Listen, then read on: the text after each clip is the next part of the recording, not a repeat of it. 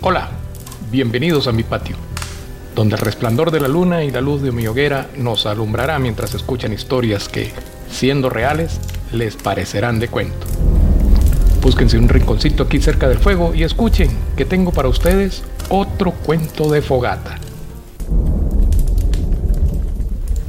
Han pasado 241 años desde que la familia McCarthy en la ciudad de Nueva Orleans recibió una hermosa bebé a la que llamaron Delphine y la que, de inmediato, pasó a ser el centro de atención de la familia y una joya de la clase acomodada en la región. Corría el año 1780, en una Luisiana que, para entonces, aún era territorio español.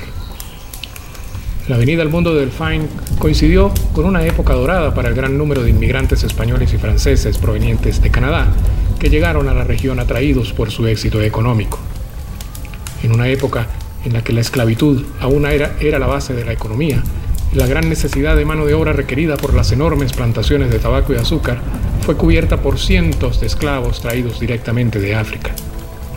De hecho, Luisiana llegó a convertirse en el principal centro de trata de esclavos de toda Norteamérica. En sus principales poblados, la población esclava superaba con creces toda la población libre. Fue en este ambiente acomodado y de riqueza, en el que la familia McCarthy crió a la joven Delphine. Hermosa y con todas las ventajas de la alta sociedad, la joven se convirtió rápidamente en la joya más preciada de Nueva Orleans. Con solo 20 años, la hermosa Delphine se casó con el noble español don Ramón de López, quien era el cónsul general de España en Nueva Orleans. Al poco tiempo de casados, la pareja de esposos se embarcó hacia España, pero Solo uno de ellos llegó a su destino. Por razones hoy desconocidas, don Ramón falleció a su paso por La Habana y la joven viuda llegó a España sola, con una bebé que nació en el barco durante el viaje. Delphine regresó a Nueva Orleans y en 1808 contrajo segundas nupcias con el banquero Jean Blanquet, con el cual tuvo cuatro hijos y el que también murió ocho años después. Aún con cierta edad, Delphine seguía siendo hermosa y sus dos patrimonios le habían dado cierta posición económica y social, por lo que no le faltaron pretendientes. En 1825 contrajo nupcias con su último esposo, Leonard Louis Nicolas Lalayuri, mucho más joven que ella y de cuyo matrimonio la sociedad conjeturó que era solo un contrato por interés. Una vez casados, la pareja adquirió un terreno en pleno centro de Nueva Orleans, donde en apenas dos años construyeron una hermosa mansión en la que vivirían de en adelante. Fue después de mudarse a su mansión que comenzaron los rumores y comentarios en el que se achacaba cierto sadismo y tendencia al maltrato de Delphine, ahora Lala Yuri, para con sus esclavos. Los Lalayuri se separaron legalmente luego de una demanda introducida por Delphine, pero aparentemente Leonard seguía visitando la casa muy seguido. La gente comenzó a notar que los esclavos de la mansión Lalayuri se mostraban demacrados y a todas luces infelices. Sin embargo, Delphine públicamente demostraba aprecio y preocupación por sus esclavos y llegó en algún momento a otorgar la libertad plena a dos de ellos. Inclusive, provocadas por los rumores, se realizaron un par de inspecciones oficiales a su residencia, sin encontrar nada raro.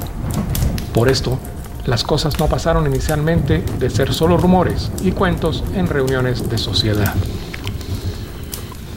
Sin embargo, poco tiempo después de las inspecciones oficiales, una esclava de los Lalayuri falleció al caer de la parte más alta de la casa. Testigos indicaron que la esclava, una niña de 14 años, corría por el techo de la casa huyendo de Delphine, quien la perseguía con un látigo para castigarla. Esto provocó una nueva investigación, donde esta vez se determinó que Delphine Lalayuri era responsable de malos tratos con sus esclavos.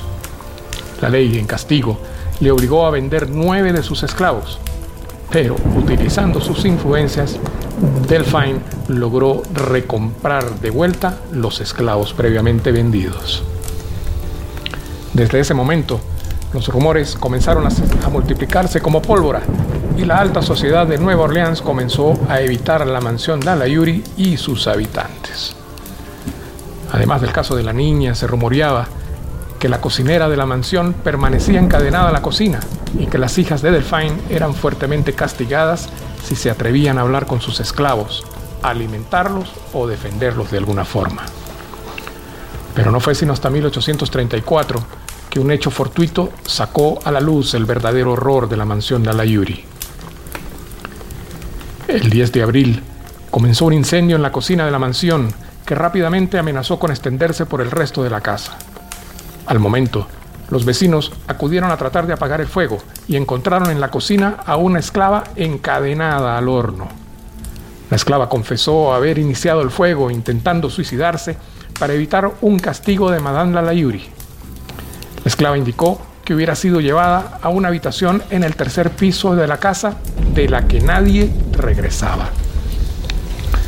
Tratando de controlar el incendio, los vecinos procuraron entrar a las dependencias de los esclavos a un lado de la casa, pero la encontraron cerrada. Ante la negativa de Delphine de entregar las llaves, destruyeron las puertas y entraron a la fuerza. Nada los había preparado para el horror que encontraron. La prensa de la época indica textualmente que al entrar en uno de los apartamentos, el espectáculo más espantoso se presentó ante sus ojos. Siete esclavos, horriblemente mutilados, fueron vistos colgados del cuello, con los miembros aparentemente estirados y desgarrados de un extremo a otro. Estos esclavos eran propiedad del demonio en forma de mujer. Habían sido confinados por ella durante varios meses en la situación de la que así providencialmente habían sido rescatados y simplemente mantenidos en existencia para prolongar su sufrimiento y hacerles saborear todo lo que la más refinada crueldad podía infringir. Prensa y publicaciones de todo el país describirían durante 200 años las mutilaciones a las que fueron sometidos los esclavos, reseñando cosas tan terribles como labios cocidos, vaciado de los ojos, arrancado de pedazos enteros de carne, cortes profundos en sus orejas y profundos hoyos en el cráneo. Incluso llegó a escribirse sobre grandes heridas en el estómago con exposición mecánica de las vísceras. El hecho es que los esclavos se encontraron inmovilizados en posturas restrictivas, con un muy evidente estado de desnutrición extremadamente avanzada y mostraban señales de tortura aplicada con extremo sadismo. También usaban collares de hierro que inmovilizaban sus cabezas. Se llegó a comentar que se habían encontrado cadáveres desollados a punta de látigo en el tercer piso del ático, pero esto no se habría confirmado. El estado de los esclavos rescatados era tan crítico que dos de ellos murieron después de haber sido encontrados. Al hacerse público el descubrimiento, la reacción de los pobladores de Nueva Orleans no se hizo esperar. Una turba penetró en la mansión y destruyó todo lo que pudo antes de que las autoridades lograran controlar la situación. Al final, solo las paredes parecían quedar en pie de lo que fuera el lujoso edificio. Luego del incendio, los Lalayuri desaparecieron sin dejar rastro, aunque se dice que aprovecharon la conmoción durante los disturbios para escapar a Alabama y de allí a París, donde terminaron sus días. No hay forma de saber cuántos esclavos pudieran haber fallecido en la mansión Lalayuri. Durante las investigaciones posteriores, el patio fue excavado y se desenterraron al menos dos cuerpos más, incluyendo el de un niño. En los registros oficiales, entre 1830 y 1834, aparece reportada la muerte de al menos dos esclavos en la mansión de Royal Street, incluyendo a una cocinera y una lavandera llamada Bond y sus cuatro hijos. Aunque en los registros no se mencionan las causas de la muerte, esto no era extraño para la época cuando se trataba de esclavos. Hoy día no hay manera de saber si las muertes fueron causadas por torturas o por malos tratos. La mansión Lalayuri, o lo que quedó de ella después de los disturbios, fue vendida y restaurada dos años después en un estricto estilo imperio, el cual mantuvo por más de 100 años.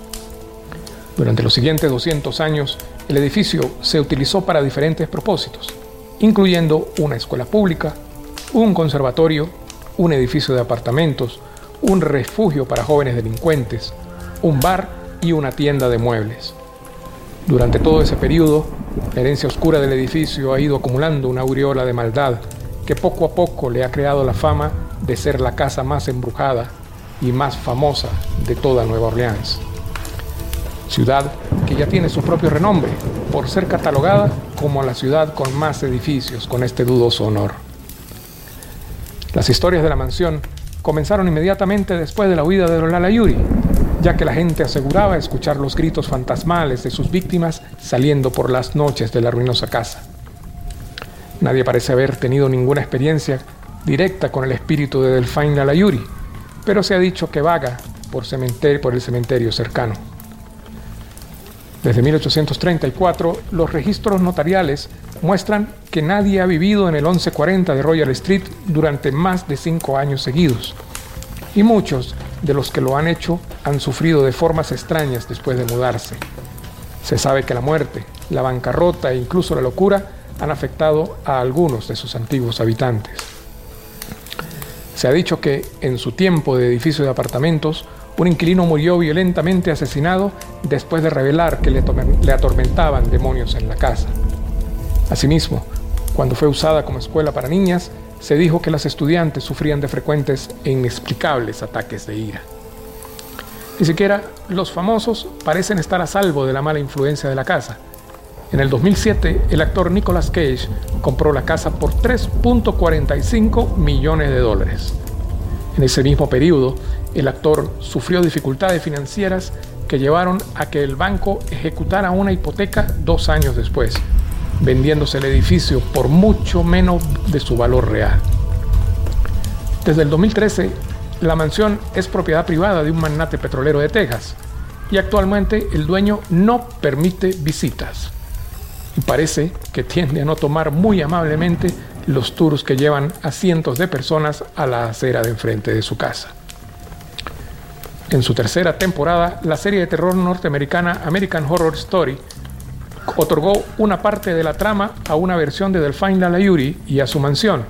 Sin embargo, los sets correspondientes a la mansión fueron filmados en otros edificios turísticos de Nueva Orleans ante la imposibilidad de realizar las filmaciones en los ambientes originales.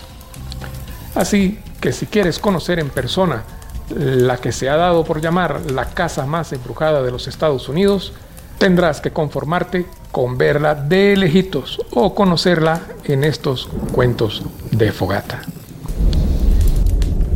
Hasta aquí, amigos y amigas, la historia de hoy. Gracias por brindarme su compañía aquí en mi patio. Ya la hoguera se apaga y pues debemos despedirnos. Pero por favor, regresen que pronto les estaré esperando con otra historia, otro cuento de fogata. Saludos.